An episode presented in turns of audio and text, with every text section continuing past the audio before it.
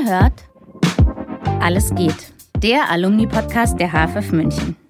Ich bin Mareike Lindenmeier und unterhalte mich jede Woche mit spannenden neuen Gästen. Alle sind AbsolventInnen der Münchner Filmhochschule. Wir reden über alles. Die Zeit nach dem Studium, Höhen und Tiefen, Kochrezepte, Hochbeete und Gedichte. Schön, dass ihr uns zuhört. Viel Vergnügen mit der neuen Folge. Herzlich willkommen zu einer neuen Folge Alles geht, dem Alumni-Podcast der HFF München. Ich habe einen tollen Gast. Mir gegenüber sitzt Henning Patzner, Absolvent der Filmhochschule und aber auch Professor der Filmhochschule. Wie schön, dass du hier bist. Herzlich willkommen. Freut mich sehr, dass ich da sein darf. Danke. Ich danke dir für deine Zeit und ich freue mich vor allen Dingen, weil ich habe das vorhin schon ganz kurz ähm, erwähnt. Da haben wir es entwickelte sich ein lustiges Missverständnis daraus, dass du zwei Perspektiven auf die Hochschule hast. Eine gute und eine schlechte. Nein, eine als Absolvent und eine als Professor. Und zwar eine als Studierender noch in Giesing, richtig? Richtig. Ja. Und jetzt als Professor in diesem großen mhm, Gebäude. Ja, genau. Und du nach wie vor ist dein Verhältnis gut zu HFF. Total. Ja, sehr gut. Wahrscheinlich ist es auch deshalb gut, weil ich auch zwischendurch wenig Kontakt zur HFF hatte. Also ich habe ja zwischendrin eine Karriere in der Werbung gemacht und Werbung ist ja eigentlich nicht so das Ding der HFF. Ich bin wirklich einer der wenigen Studierenden, die in die Werbung gehen und auch in der Werbung geblieben sind. Und es gibt wenig HFFler in der Werbung. Und ich glaube, deswegen bin ich wie so zu einer alten Geliebten wieder zurück und habe deswegen gar keine Vorurteile und guck wirklich überhaupt nicht back in anger in, an die HFF. Wie schön. Aber hast du das Gefühl, es gibt einen Grund dafür, dass wenig HFFler? Ja. Ja. Doch, klar. Und das verstehe ich auch sehr gut. Also ähm, bei mir war es wirklich so, ich, ich, ich hatte, als ich an der HFF studiert habe, tatsächlich die Chance, mit dem WDR einen Spielfilm zu machen. Und ich habe auf einmal gemerkt, es kommt einfach nicht in die Gänge. Es kommt einfach nicht in die Gänge. Wir müssen nochmal eine Drehbuchschleife machen. Und der Produzent hat immer noch keinen Vertrag unterschrieben. Und ich habe nach einem Jahr gemerkt, das wird nichts. Und ich habe zwischendurch sehr viel Werbung gedreht mhm. und habe gemerkt, da muss ich jetzt ähm, zusagen, weil da habe ich sehr viele Anfragen bekommen. Und dann habe ich mich tatsächlich entschieden, dann gehe ich lieber den sicheren Weg in die Werbung, weil ich weiß, da kann ich ganz sicher Geld verdienen. Mhm. Und habe dann gesagt, nee, mit dem WDR mache ich keinen Langfilm, ich gehe jetzt in die Werbung und bin zu jung von Matt. Und das mit der Werbung, du hast gerade schon kurz gesagt, weil das mit einer noch einer Schleife und noch einer Schleife ist ja in der Werbung jetzt von meiner naiven Außenbetrachtung eher genau das Gegenteil. Es geht immer alles sehr schnell und man kann so Idee und Dreh fast, oder? Also es ist ein. Absolut. Also du kriegst wirklich heute ein Briefing. Du musst innerhalb von drei Tagen deine Director's Interpretation schreiben. Du kriegst zwei Tage später, kriegst du schon eine E-Mail, ob du genommen worden bist oder nicht. Die Chance ist nur eins zu sieben. Und dann musst du sofort den Dreh vorbereiten und dann ist das Projekt nach sechs bis acht Wochen schon vorbei. Ich habe, ich war ja selber mal auch Werberegisseur und habe das zwei Jahre gemacht. Das fand ich auch sehr schön. Ich habe aber leider zu viele Bärenmarke-Spots gedreht. Ich habe wirklich nur Bärenmarke, Bärenmarke, Bärenmarke gedreht. Und das wurde mir dann einfach zu crazy. Also ich hatte wirklich ein Bärenmarke Burnout. Und dann habe ich gedacht, dann gehst du lieber wirklich in die richtige Werbung. Und dann bin ich nach, zu Jung von Matt nach Hamburg und bin nicht mehr Werberegisseur geworden, sondern Werbekonzepter. Aber okay, daraus ergeben sich zwei Fragen. Erstens, ich finde, Bärenmarke macht ja auch richtige Werbung, oder? Aber, Absolut. Und die, war das echt immer so eine Bärenfigur? Dieses, ja, genau. War das da ein Mensch in einer Bärenfigur? Da war ein, naja, das war, das war ein kleiner Bär, der halb animiert wurde halb aber auch äh, von der Puppe gespielt worden ist. Das waren die Zeiten, ähm, wo gerade Animationen angefangen haben. Das muss ungefähr so 2001 gewesen sein, als ich diese Bärenmarken-Spots getreten habe. Aber das waren total schlechte Spots. Also das war wirklich so, äh, Papa geht mit Sohn in den Park und ähm, auf einmal sieht der Sohn im Fluss, im Park eine Bärenmarke Milch und hinterm Busch kommt dann der Bärenmarke her und, und strahlt den Jungen an und der Junge strahlt zurück und der Papa strahlt zurück und dann gehen alle Hand in Hand weg. Und so, davon habe ich 35 Stück gedreht. Das wurde mir too much. aber weißt du, ich finde, es gab so eine Zeit für mich, vielleicht liegt es jetzt an der Masse, aber es gibt für mich ein paar Werbungen aus meinem Leben, an die ich mich einfach erinnere, zu denen ich noch ein Gefühl habe oder so. Und Bernmarke gehört auf jeden Fall, also dieser lächelnde Bär ist ja auf jeden Fall was, was man irgendwie. Mhm. Ähm, ja, ich glaube, den gibt es sogar heute noch. Also ich glaube, diesen. Bär, auf, also im Fernsehen glaube ich sehe ich ihn nicht mehr, aber auf den Packungen sehe ich ihn heute noch. Ja, ist klar. mittlerweile ein Produkt von Nestle. Ah, dann darf man's. Nein, wir sind, haben gesagt, Ja. wir sind jetzt un genau. Also und Jung von Matt ist ja schon ein bisschen so von der Hochschule zu Jung von Matt ist ja fängt man ganz oben an eigentlich, oder? Nicht? Du warst nicht direkt dort. Wie, wie die Frage verstehe ich nicht nochmal. Ne, ich meine, das ist ja ein relativ hoher Einstieg, direkt zu Jung von Matt zu gehen. Das Ah. ist ja eine der größten, oder? Oder damals auch war es ja. Ja. Also die, die damals Jung von Matt, als ich da 2000 oder 2001 angefangen habe, das war wirklich toll, dass die mich genommen haben, weil Jung von Matt wirklich die beste Werbeagentur Deutschlands war. Waren frech, jung, total kreativ, wild, galten auch als ähm, voller Risiko, risikobewusst. Und die haben mich wirklich deswegen genommen, weil ich tolle Filme an der Filmhochschule gemacht habe. Also ohne Filmhochschule wäre ich nicht zu Jung von Matt gekommen.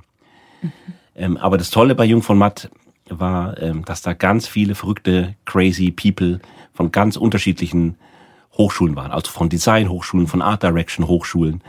Und das fand ich großartig. Also das war eigentlich nach der Filmhochschule, die ich sehr genossen habe, die Ausbildung, die vier Jahre, mein, mein, mein zweites Reborn-Erlebnis, dass ich nochmal in eine ganz neue Schule gehe. Ich bin da sechs Jahre geblieben, wieder ganz viele verrückte Leute kennenlerne und ich wieder geschliffen werde. Also diesmal nicht von ProfessorInnen und Dozentinnen, sondern von Kreativdirektoren, von Filmproduzenten. Und da habe ich wahrscheinlich in meiner beruflichen Laufbahn am meisten gelernt bei Jung von Matt. Aber einfach auch durchs Machen, oder? Dann natürlich durchs. Genau, aber auch durch strenge Chefs. Ich glaube, so streng darf man heute gar nicht mehr sein. Ähm, das geht gar nicht. Und ich musste auch lange arbeiten. Das war noch die Zeit, wo wir bis neun, zehn jeden Tag gearbeitet haben. Das hat sich auch in der Werbebranche Gott sei Dank geändert. Heute hört man um sechs auf. Und hat Freizeit. Und hat Freizeit. Du musst auch am Wochenende nicht mehr rein. Was ist, was machst du, wenn du Freizeit hast? Also ich bin ja mittlerweile 50, habe zwei Kinder, äh, 14 und 12, habe eine Frau, wir leben in Hamburg. Ich mache natürlich viel mit den Kindern. Aber in der Tat, ich habe kein Hobby. Ich spiele keinen Fußball, ich spiele keinen Volleyball, ich gehe nicht in den Garten. Kein Instrument. Kein, doch, ich spiele Klavier, äh, spiele ich, das mache ich in der Tat gerne. Aber wirklich, ich, ich lese gerne. Ich, ähm, ich bin wahnsinnig gerne auf Social Media und informiere mich da über Kreativität, über Innovation, über Philosophie, über natürlich über Werbung, ähm, über verschiedene Konferenzen. Das finde ich sehr, sehr spannend. Ja. Und du trägst gerade Kopfhörer um den Hals. Das heißt, du hörst auch viel. Hörst du Ja. Musik oder hörst du Info? Nein, nur Musik. Ah, was für Musik? Puh, also, ähm, also sehr viel 80er, muss ich echt zugeben. Das, das war meine Zeit. Meine Lieblingsband, das Crowded House, kennt, kennt kein Mensch. ähm, aber ich, ich höre viel 80er, aber ich kann mich auch mit dem, mit neuer Musik, meine, meine Tochter, die zeigt mir immer so neue Musik, vor allem viel Korean Pop, da kann ich auch viel mit anfangen. Na, cool. Ja. Das ja, so lernt man von seinen Kindern, ne? Ja. Das ist irgendwie auch schön. Ähm, wir haben vorhin ganz kurz schon darüber gesprochen, dass es so dieses Aha-Erlebnis für Eltern gibt, wenn hier Graduiertenfeier ist Mhm. und man tatsächlich ein Diplom bekommt von einer Filmhochschule, wo es Eltern gibt, die denken, was macht mein Kind da eigentlich die ganze Zeit? Gibt es diese Schule wirklich? Mhm. Und du hast ganz kurz gesagt, dass du auch, ähm, und das fand ich so schön, deswegen frage ich es jetzt nochmal, dass du eigentlich war so ein ganz seriöser Weg für dich vorgesehen und für dich war klar, das hier und nichts anderes, ne? Du, Richtig. Also ich komme aus einem typischen FDP-Haushalt in Baden-Württemberg. Ähm, sehr konservative Werte haben meine Eltern mir mitgegeben. Ich musste Geige lernen, Klavier lernen, Gymnasium musste natürlich sein, Fremdsprachen, Außen Auslandsaufenthalte und für mich Großes Latinum. Großes Latinum. ja, so ungefähr. Das habe ich nicht gemacht, aber meine Geschwister mussten es machen. Ähm, und dann, ähm, genau, dann war klar, meine Eltern haben gesagt, entweder Jura, BWL oder Medizin. Ja, was anderes kommt für Patzner sich in Frage. Und für mich war das dann auch klar. Also, weil ich habe gesehen, meine Verwandten, denen ging es allen gut. Und dann werde ich denselben Lebensweg eingehen. Und dann habe ich mir gedacht, mache ich BWL, weil irgendwie fand ich das am lockersten. Ich habe erst meine Banklehre gemacht. Ähm, und da war ich überhaupt nicht gut. Also ich war wirklich sehr, sehr schlecht. Aber ich habe gar nicht gemerkt, dass ich schlecht war, weil ich habe einfach gedacht, das ist halt so, dass ich nicht so gut bin. Ja, und dann habe ich nach dem nach der Banklehre dann auch eben auch noch BWL in Bayreuth studiert und da war ich auch sehr sehr schlecht. Und dann hat mir eben tatsächlich eines Tages ein Kommilitone in Bayreuth, hat mich angestupst und hat gesagt, ey Batzner, du bist hier völlig falsch. ja, und hat mir auf einmal so einen Artikel in der Unicum gezeigt. Das war damals so eine Studentenzeitschrift. Und da war ein Artikel über die HFF. Ähm, der war eine halbe Seite. Und da stand drin, dass man da Produktion, Regie, Dokumentarfilm studieren kann. Und dann hat er zu mir gesagt, ähm, der hieß Thorsten, hey, du bist hier völlig falsch, Patzner, da musst du hin. Und da habe ich mir das durchgelesen. Ich wusste in meinem Leben überhaupt nicht, dass es Filmhochschulen gibt. Wusste ich überhaupt nicht. Aber der, dieser Kommilitone hat gesehen, dass ich dauernd im Theater bin, dass ich dauernd was für die Zeitung schreibe und dass ich dauernd über Kunst rede. Und so kam der dann auf die Idee, dass ich an die HFF soll. Da habe ich mich beworben. Der hat mich dann auch äh, zur HFF hingefahren zum Bewerbungsgespräch. Und dann bin ich genommen worden, habe Bayreuth verlassen und habe an der HFF angefangen. Und kennst du Thorsten heute noch? Ja, Thorsten kenne ich heute noch. Der, ein, der hat eine typische BWL-Karriere bei Sixt gemacht. Toll. Ja.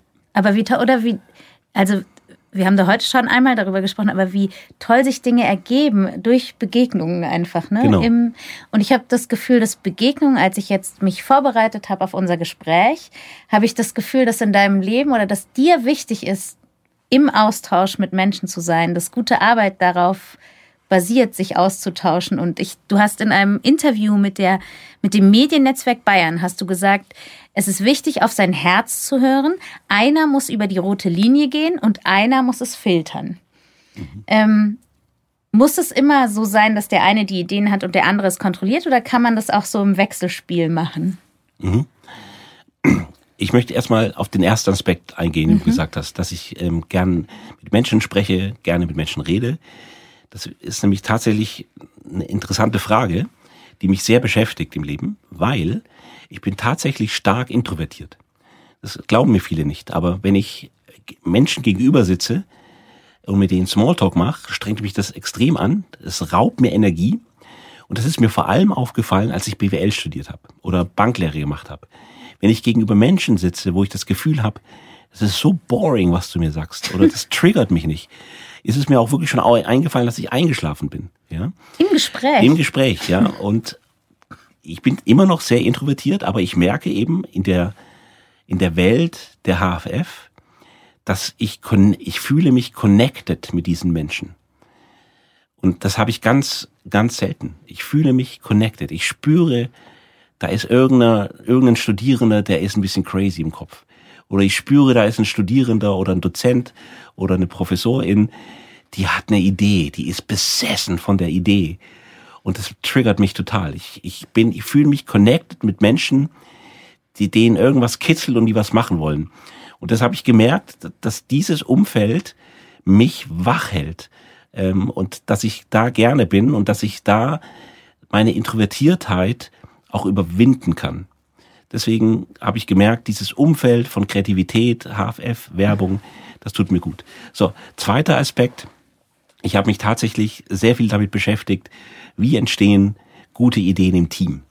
Ja, also viele Werbeagenturen beschäftigen sich damit. Du musst ja innerhalb von drei Tagen irgendeine Kampagne ähm, raushauen. Es gibt noch vier andere Agenturen und du musst den Pitch gewinnen und die Kampagne muss richtig gut sein.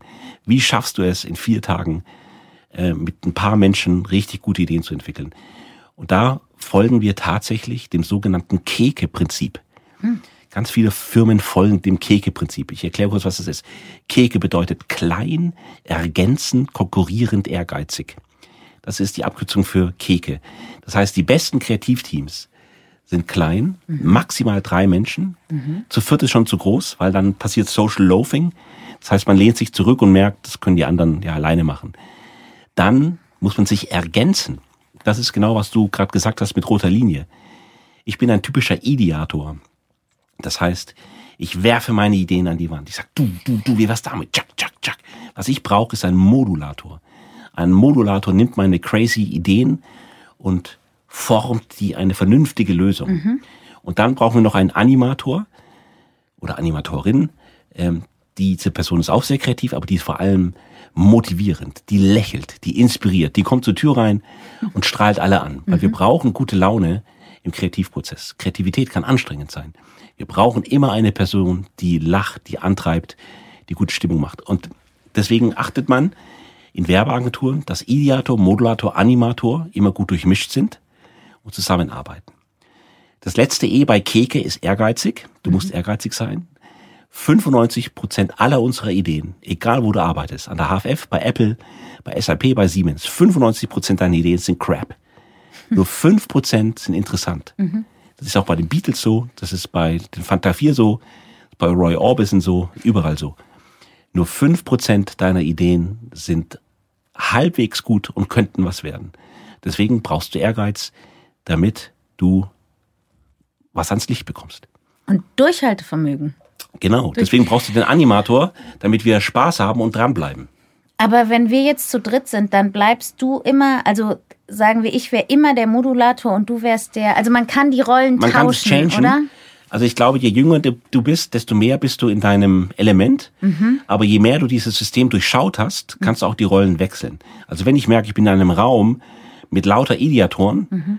dann springe ich automatisch in die Rolle des Modulators. Dann versuche ich das zu sammeln, zu filtern, zu organisieren, zu strukturieren. Wenn ich Mhm. merke, alle sind depressiv, dann gehe ich in die Animatorenrolle und lächle und strahle, mache Witze. Umso erstaunlicher, dass du sagst, du bist eigentlich introvertiert. Ja, richtig stark. Also, das ist total Meine, erstaunlich. immer wenn wir zu Freunden gehen, sagt meine Frau davor, aber Henning, du redest bitte mit den Leuten, strahlst sie an und gehst nicht wieder nach zehn Minuten aufs Klo oder sagst, was dir schlecht ist. Aber dann müsste man vielleicht dir einfach die Aufgabe geben, ein Animator zu sein. In, du musst dir einfach vorstellen, du gehst nicht zu Freunden, sondern zu einem Pitch. Ja, aber das Problem ist, wenn ich auf diese Hochzeitsfeiern gehe oder Geburtstagsfeiern, dann sitze ich auf einmal neben irgendwelchen Ärzten. Die sind auch interessant, keine Frage. Aber die triggern mich nicht. Ja, die, die erzählen mir keine Geschichten, sondern ich, ich merke, ich werde nur von ganz bestimmten Menschen getriggert, aber ich möchte ganz klar feststellen, dass es mein Problem ist. Ja. Weil ähm, die Ärzte und die Ingenieure und die Richter, die erzählen ja auch tolle Sachen. Ich merke nur, dass mich Menschen triggern mit Craziness.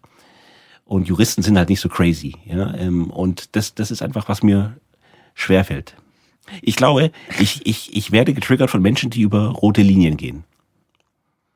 Ja, verstehe ich. Gibt es eine Werbung, an die du dich erinnerst aus deiner Kindheit? Ja, ganz viel. Also ich erinnere mich an die Han- Hanuta-Werbung. Ich, ich habe Werbung geliebt als, als kleines Kind. Ich meine, zu meiner Zeit in den 80ern, als ich klein war, gab es ja nur noch zwei Programme, ja, ARD und ZDF. Und äh, da kannte jeder jede Werbung. Und da, da wurde ja auch noch, da war Werbung ja auch noch Klassentalk, also ähm, Pausenhof-Talk, äh, dass man irgendwelche Claims und Slogans wiederholt hat. Wir haben im Schullandheim, ist mir vorhin eingefallen, am Lagerfeuer Like Ice in the Sunshine gesungen. Ja, zum Beispiel. Also Ja. so mit, das ist echt verrückt eigentlich. Das ist schade, das ist, gibt's jetzt nicht mehr so stark, ne? Oder? Ja, genau, weil es einfach zu viel Werbung gibt. Ich meine, mittlerweile gibt es ja 128 Fernsehsender. Ähm, und dann gibt es noch die ganze Online-Werbung. Also wir, wir haben ja, wir schauen ja nicht mehr gemeinsam Werbung, sondern jeder schaut in seinem Umfeld Werbung und die ist natürlich auch sehr gesteuert, also sehr zielgruppengerecht Ja. auch gemacht. Das heißt, wir, wir sehen nicht mehr die gemeinsame Werbung. Deswegen gibt es auch keinen Pausenhof-Werbung Mehr. mehr. Das ist echt schade eigentlich. Müssen wir Ja, ich vielleicht wieder nicht, einführen. Ja, ich meine, das ist einfach anders, ne? Dinge, Dinge ändern sich. Äh, früher war auch nicht alles besser. ähm, ich glaube, es ist einfach nur anders. Was ich noch ein bisschen anders, ich kenne mich mit Werbung wirklich sehr wenig aus. Ähm, ich finde, es gibt irre viele Jobs in der Werbung, haben wir auch vorhin ganz kurz schon angerissen. Es gibt so viele Jobbezeichnungen und so viele Menschen, die dann an so einem Set stehen. Das finde ich irgendwie irre. Diese Mhm. Strukturen, die muss man ja auch erstmal lernen, oder? Und verstehen, wer welche, wer was zu sagen hat. Mhm. Also ähm, ich weiß jetzt gar nicht mehr, wie es an einem Spielfilmset ist, weil ich äh, war da bestimmt seit äh, 25 Jahren nicht mehr. Deswegen kann ich gar nicht sagen, ob mehr Menschen an einem Werbeset ist. Ich weiß nur, dass es in der Tat, als Werber stehe ich ja äh, im, beim Kunden im Zelt. Ähm, also ich stehe hinter dem Monitor äh, als Kreativdirektor mit dem Kunden. Ab und zu kommt der äh, Regisseur rein, zeigt mir die Takes, fragt uns, wie wir das finden und dann geben wir ein bisschen Feedback, trinken wieder Cappuccino, äh, philosophieren mit dem Kunden über irgendwelche Dinge oder arbeiten kurz aus seinem Laptop, dann kommt wieder der Regisseur rein ähm, und, und fragt uns wieder, wie es ist. Und ähm, in diesem Zelt ist es natürlich sehr spannend, weil du, da sitzen meistens drei Kundinnen und dann streiten die sich manchmal, ja, manchmal lieben sie sich auch und dann lästern sie manchmal über den Regisseur oder über den Kameramann oder über irgendetwas. Ähm, und dann musst du als, als Kreativdirektor halt immer eingreifen und versuchen, dass alles gut wird, versöhnen. wieder ein Animator sein. Ja, wieder ein Animator. Also es sein. schließt sich immer der. Ja. Vielleicht ähnelt es sich doch und es sind nur einfach. Ja, eigentlich ist der. Wahrscheinlich. Ich glaube, dass der Kreativdirektor und der Kunde auch sowas ist wie der Redakteur bei euch im Spielfim. Der dann auch immer so im Hintergrund ist und immer so die Stirn runzelt und, ähm, und dann auf einmal einen Kommentar macht und alle auf einmal aufpassen, oh, der hat das gesagt. Und also ich glaube, dass es sehr ähnlich ist. Es klingt ein bisschen so. Ja. Ähm, und ich habe rausgehört von, du magst Wien sehr gerne. Was mag ich? Wien. Ach so, naja, also ich, ich liebe Wien tatsächlich. Ich bin nächste Woche in Wien drei Tage. Ähm, ich finde es, ich mag einfach, wie die reden, wie die sprechen. Ich mag äh, die, die Architektur. Die Kaffeehäuser. Ja, die Cafés, Wahnsinn. Hast ja. du ein Lieblingskaffeehaus? Ich bin tatsächlich öfters schon im Hotel Sacher gewesen. Aber ansonsten muss ich sagen, für mich sind die Cafés genauso wie in Deutschland. Da gibt es natürlich viel mehr. Man sitzt draußen. Ähm, aber ähm, ich glaube, die heißen noch genauso wie bei uns. Oder irre ich mich da? Nee, ich finde einfach, dass es so eine ganz andere Kultur hat im Café. Ja. Ich finde, man, ich kann in Wien länger im Café sitzen als in München. Ich Ja. gehe, aber da bin ich halt auch im Urlaub, wenn ich in Wien bin. Vielleicht liegt es daran. Ich habe sogar mal gehört, ich weiß nicht, ob das noch stimmt, dass es Menschen gibt in Wien, die lassen sich ihre Post zum Café schicken, zu dem sie immer regelmäßig sind und öffnen dann da ihre Post, äh, weil sie da sind sie immer zwischen 13 und 14 Uhr ähm, und dann gehen sie mit der Post nach Hause. Das ist doch eigentlich großartig, ich toll, oder? ja. Ich finde toll, weil ich beneide dich, glaube ich, darum, dass du so viel liest, weil ich Mhm. habe das Gefühl, dass dein, deine Informationen sehr breit sind. Du hast auch gesagt, es gibt, seit wir in der Pandemie sind und sehr noch mehr auf uns zurückgezogen oder konzentriert sind, 12 Prozent weniger Patentanmeldungen. Das ist ja bestätigt deine Team und im Austausch sein ja auch wieder. Genau. Woher weißt du sowas? Genau. Also ähm, wieder zwei Aspekte. Was war nochmal die erste Frage? Ich habe gesagt, dass du so breit Ah informiert ja, mit bist dem und Lesen. viel liest. Oh, das, das, das ist ganz wichtig. Ich lese leider keine Bücher, sondern ich lese dauernd nur von meinem iPhone. Also ich bin dauernd auf LinkedIn oder auf Facebook, aber da, da lese ich wirklich spannende Zeitungsartikel oder spannende Kommentare von irgendwelchen Zeitgenossen. Also für mich ist es, äh, für mich ist Social Media ein richtiges Bildungstool. So, und ich bin ja im Zweitberuf ähm, Trainer für Kreativität und Innovation, deswegen muss ich mich mit den Themen beschäftigen. Und jetzt zur zweiten Frage. Es ist tatsächlich so, seit wir Corona haben, sind wir mehr zu Hause. Homeoffice hat sich total durchgesetzt. Und wir können messen, dass Homeoffice zu weniger Kreativität führt. Ähm, es gibt Zahlen, dass in den letzten drei Jahren weltweit die Patentanmeldungen um 12 Prozent zurückgegangen sind. Es ist aber auch so, dass viele Jurys ähm, die Goldmedaillen verteilen, auch gesagt haben, hm, wir haben dieses Jahr weniger Goldmedaillen vergeben als davor. Also wir sehen, dass kreative Exzellenz gerade ein bisschen auf dem Rückweg geht. Vielleicht erholt sich das auch wieder. Aber die Theorie ist tatsächlich mit den Patentanmeldungen, warum die zurückgehen, weil die Menschen nicht mehr kollaborieren.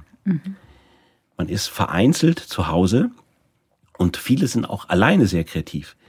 Aber geniale Kreativität entsteht eben doch durch Meetings, durch Crossing, durch Cross-Innovation, durch Kollaboration, durch Smalltalk an der Kaffeemaschine, durch Streit im Office, ja, durch, einen zufälligen, durch eine zufällige Begegnung ähm, auf dem Flur. Und deswegen überlegen sich viele, viele, viele Companies gerade, wie bringe ich die Leute wieder zurück ins Office? Ja, weil es ist eindeutig, Kreativität steigt, wenn wir uns begegnen. Eigentlich klingt es so einfach, ne? Und so klar. Das ist. Mhm. Ähm, du hast was Wichtiges gesagt, finde ich, weil Social Media ist, ähm, kann man ja so und so sehen. Und ich finde es als Bildungstool zu nutzen eine ziemlich gute Funktion. Vielleicht müsste man die noch mehr fördern als alles andere. So, ich finde, ganz oft neigt man ja dazu, ähm, sich klein und uninteressant zu fühlen, weil da so viel Glamour auch stattfindet, der erstmal gar nichts mit Wissen zu tun hat, sondern mehr mit alle anderen Leben sind so aufregend und sind so glamourös. Deswegen, ich würde stark befürworten, Ja. Social Media als. Aber man kann sich das ja einstellen. Ne, also ich muss zugeben, auf Facebook battle ich mich auch manchmal mit Extremisten. Das macht mir äh, sehr Spaß. Aber man kann sich ja das einstellen, wie man liked, wie man followt Ja. und dann sieht man was. Was ich zum Beispiel gerade auf LinkedIn ganz großartig fand, äh, und zwar Tesla hat ja gerade eine Rakete ähm, in, in, in, wieder ins All geschossen. Und da waren ja zwei Tanks drauf. Und diese Tanks haben ja die Rakete in den Himmel geschossen. Und diese Tanks waren genauso breit wie ein Auto. Und da hat eben ein schlauer junger Mann auf LinkedIn erklärt, wie kommt es, dass diese zwei Tanks genauso breit wie ein Auto sind. Und dann hat er eben erzählt, dass die ersten Straßen in der Neuzeit eben gebaut worden sind ähm, aufgrund der Römer. Die Römer haben ja schon Straßen gebaut.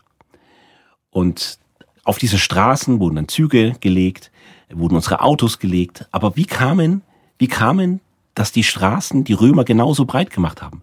Ganz einfach. Die haben zwei Pferde nebeneinander gestellt und gesagt, zwei Pferde ziehen einen Karren. Das heißt, eine Seite muss so sein wie zwei Pferde und die andere Seite auch wie zwei Pferde.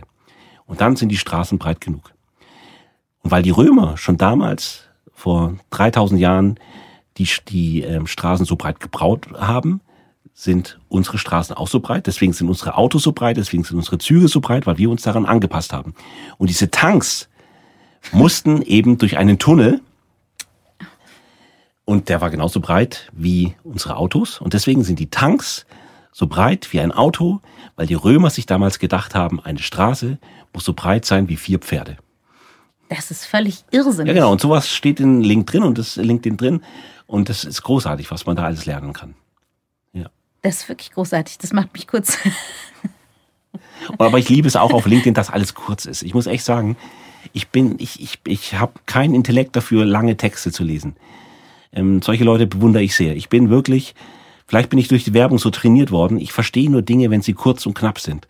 Sobald etwas länger als acht Seiten ist, muss ich eine Pause machen ähm, und muss es nochmal lesen.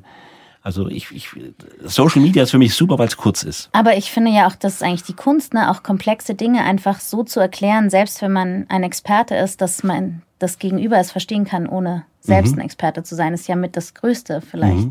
Ja. Ähm, als können. Du hast gesagt, wenig HFFler sind in der Werbung. Mhm. Es geht immer auch ein bisschen in diesem Podcast um, was immer und immer wieder fällt, das Bandenknüpfen ähm, in der Hochschule. Hast du das Gefühl, du hast trotzdem noch Kontakt zu Kommilitoninnen oder zu eben, mhm. du weißt, was die machen oder du arbeitest noch mit denen? Also, als ich ähm, die HFF dann verlassen habe und dann zu Jung von Matt bin, habe ich wirklich nie wieder einen HFFler getroffen. Ich war in Hamburg. Mhm ähm, ich war in der Kreativszene und ich war auch mit vielen Filmproduzenten, Werbeproduzenten zusammen, aber die kannten zwar die HFF, aber ich habe wirklich, kann mich nicht erinnern an jemanden, der in der HFF studiert hat. Mhm. Ich hatte aber immer wieder Top-Connections zu meinen Jahrgang. Wir haben uns sehr gut verstanden. Wir waren zwölf Leute und wir haben uns sogar zweimal getroffen, ähm, wieder zum Klassentreffen und hatten immer äh, Connection. Aber sonst hatte ich wirklich zu niemandem Kontakt. Ich habe keine Banden geknüpft, habe mit niemandem einen Film gedreht. Ähm, und dann bin ich wieder zurück an die HFF. Und eigentlich bin ich immer nur noch connected mit meinem Jahrgang. Und auch nur, also nur mit den Produktionen, auch nicht mit denen, es, da gab es auch nur Doch, Regie. doch, ich, ich hatte ja bestimmt so acht Freunde, äh, die auch Regie studiert habe, mhm. mit denen telefoniere ich auch ab und zu, aber mhm. ich, nicht so, dass ich jetzt regelmäßig mit denen treffe. Aber ich habe eigentlich mit niemandem von der HFF ein Projekt gemacht. Nie. Und du hast vorhin gesagt, du verstehst, dass wenige HFFler in die Werbung gehen. Warum verstehst du das? Ja. Also, ich glaube, also vor allem in der jetzigen Zeit verstehe ich es sehr mhm. gut wenn ich höre, dass Leute hier im, im vierten Semester auf einmal schon eine Anfrage von Netflix kriegen, ja, oder wenn sie von Amazon Prime irgendeine Anfrage bekommen, mhm. Oder wenn ich hier meine meine Kurse anbiete, die sechs Wochen dauern, kriege ich dauernd eine E-Mail, uh, ich habe hier einen Dreh und ich habe hier einen Dreh, darf ich hier fehlen, darf ich hier fehlen? Also ich habe das Gefühl, die Studierenden bekommen so viele Möglichkeiten zu drehen und es sind meistens szenische Sachen. Mhm. Und ich finde nach wie vor, dass so eine Netflix-Serie zu machen, einfach viel qualitativ hochwertiger ist als eine Werbekampagne. Ähm, dass da einfach mehr Tiefgang ist, mehr, mehr Sinn, mehr Sinnhaftigkeit. Ich, ich liebe die Werbung. Es gibt tolle Werbung, es gibt schlaue Werbung. Aber unterm Strich ist eine Netflix-Serie besser fürs Gehirn als eine Werbekampagne. Deswegen verstehe ich das gut. Mhm. Mich hat's in die Werbung getrieben, weil ich wollte wirklich regelmäßig viel Geld verdienen. Mhm Ich hatte keine Lust, immer dieses Warten von Projekt zu Projekt, aufgeregt sein. Ich wollte nicht wie ein Vagabund leben, sondern ich hab's, ich wollte mit Schlips und Krawatte durch die Welt laufen. Und deswegen bin ich in die Werbung. Auch für deine Eltern. Auch für meine Eltern. Ich glaube tatsächlich, dass das auch äh, ein, ein Versöhnungsangebot für meine Eltern, ja.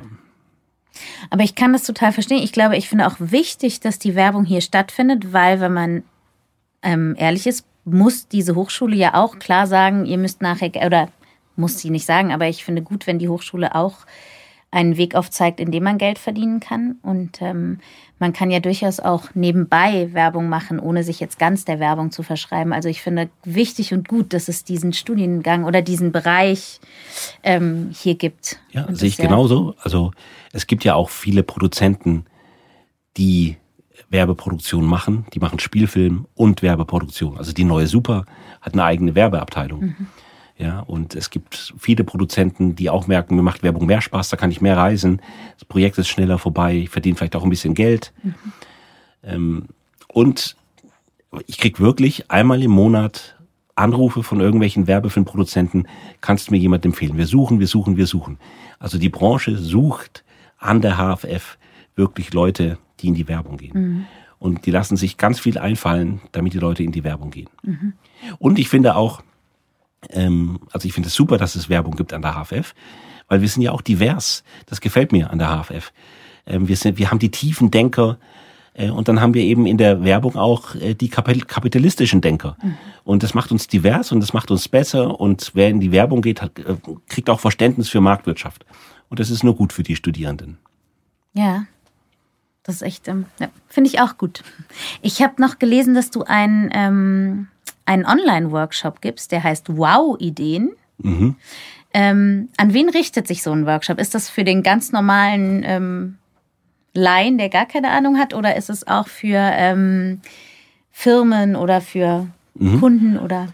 Ähm, also das ist jetzt nicht nur ein Online-Format, sondern auch ein Live-Format. Ah, ich das heißt dann mein Fehler, da stand irgendwie ja, online, genau. Genau, aber es heißt tatsächlich Wow-Ideen. Und in dem Fall ist es jetzt tatsächlich was vom Werbeverband. Mhm ein, das ist ein Konzept für die Creative Industries. Mhm.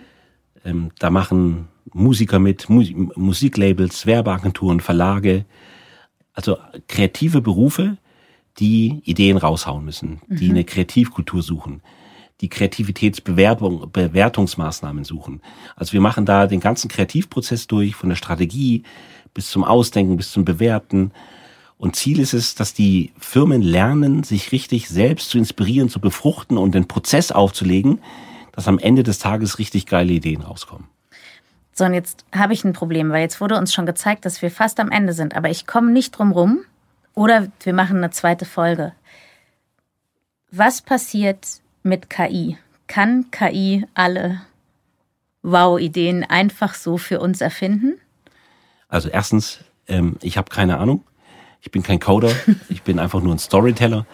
Ich finde KI toll. Ich arbeite viel mit KI. Mhm. Ich gebe, glaube ich, pro Monat 250 Euro für KI aus. Ich mhm. bin bei Neuroflash, ich bin bei Smodin, ich bin bei Wonder, ich bin bei Midjourney äh, äh, und ich finde es großartig. Ich liebe das zu prompten und mich macht es nur besser. Ähm, ich habe keine Angst, dass mir mein Job weggenommen wird. Ich mhm. kenne auch momentan keinen Werber, der wirklich Angst hat, sondern ich sehe, dass sich das ergänzt. Also viele Artdirektoren arbeiten halt jetzt mit Midjourney mhm. und nicht mehr mit Photoshop. Mhm. Ähm, dann arbeiten halt viele Texter mit ChatGPT, aber ich habe wirklich noch nicht gehört, ähm, dass jetzt irgendeine Firma die Agentur rausgeschmissen hat und das jetzt alles mit ChatGPT macht. Ich, ich glaube, dass das uns einfach nur hilft, aber was die Zukunft bringt, kann ich überhaupt nicht sagen. Aber diese Bedrohungen, dass uns irgendwas weggenommen wird, das wird uns schon seit der industriellen Revolution erzählt. Und ich, ich glaube nicht, dass alles schlimm wird. Und ich glaube, dass KI sich auch den Spielregeln des Kapitalismus unterlegen wird. Und dann, glaube ich, werden wir es immer unter Kontrolle haben. Ich glaube, niemand wird zulassen, dass KI den Kapitalismus besiegen wird. Mhm. Und solange der Kapitalismus nicht besiegt wird, haben wir alles unter Kontrolle. Das meine ich aber kritisch. Ja. Äh, beim Internet war es nämlich genauso. Da war immer die Hoffnung, ha, das wird das, äh, der, das Internet wird den Kapitalismus überwinden. Hat es aber nicht geschafft. Das Internet hat sich dem Kapitalismus untergeordnet. Und ich glaube, dass die KI sich dem Kapitalismus auch unterordnen wird. Ich habe auf jeden Fall auch das Gefühl, dass du mehr Zeit in deinem Leben hast als ich bei dem, was du alles machst. Aber ähm, ich wollte noch mit dir über Reifen an Turnschuhen und so reden. Das müssen wir beim mhm. nächsten Mal machen. Ich habe immer eine abschließende Frage. Die ist ähm, eigentlich ganz einfach. Nämlich, was würdest du jemandem raten, der dieses Jahr anfängt, hier an der Hochschule zu studieren? Was soll er machen mit dieser Möglichkeit und diesem? Mhm. Also erstmal würde ich ihm oder ihr gratulieren denke wirklich, äh, dass das ein Life-Changer ist. Ich denke, ich bin bei vielen, in vielen Universitäten in Deutschland zu Besuch und ich halte das nach wie vor für eine der besten. Und ich würde wirklich sagen, äh, lerne aufzustehen und zu gehen. Also wenn du in einem, in einem Klassenraum bist, wo du merkst, dass es total boring ist, äh, steh auf und geh. Weil es wird hier wahnsinnig viel angeboten und überfrachte dich nicht und spüre jetzt schon in dich reinzuhören, was triggert dich und was triggert dich nicht und wenn es dir nicht gefällt, einfach aufstehen und gehen. Das hilft beiden Parteien. Das hilft dir und das hilft auch der Dozentin zu wissen, ähm, was die Resonanz ist. Okay, ich hoffe, das ist bei uns beiden nicht der Fall, obwohl wir jetzt auch aufstehen müssen und gehen müssen, weil wir fertig sind. Ich bin ähm, sehr froh, dass wir beide miteinander geredet haben. Ich danke dir, dass du hier warst. Kannst du mir Hamburg und Wien grüßen? Werde ich machen. Und, und vielen Dank, dass ich hier sprechen durfte. Oh, sehr gerne. Bitte ist ein Punschkrapfei für mich in Wien, okay? Prima. Vielen Dank. Dankeschön. Das war Alles geht für diese Woche. Ich bedanke mich sehr für die Unterstützung, natürlich bei der HFF München und beim Freundeskreis. Die Show Notes und alle Infos zu jeder Folge findest du auf der Webseite zum Podcast. Wenn dir gefällt, was wir hier machen, freue ich mich sehr über Sterne, Likes, Herzen und Weiterempfehlungen. Ansonsten Lass uns gerne einen Kommentar oder Feedback da. Bis nächste Woche bei Alles geht.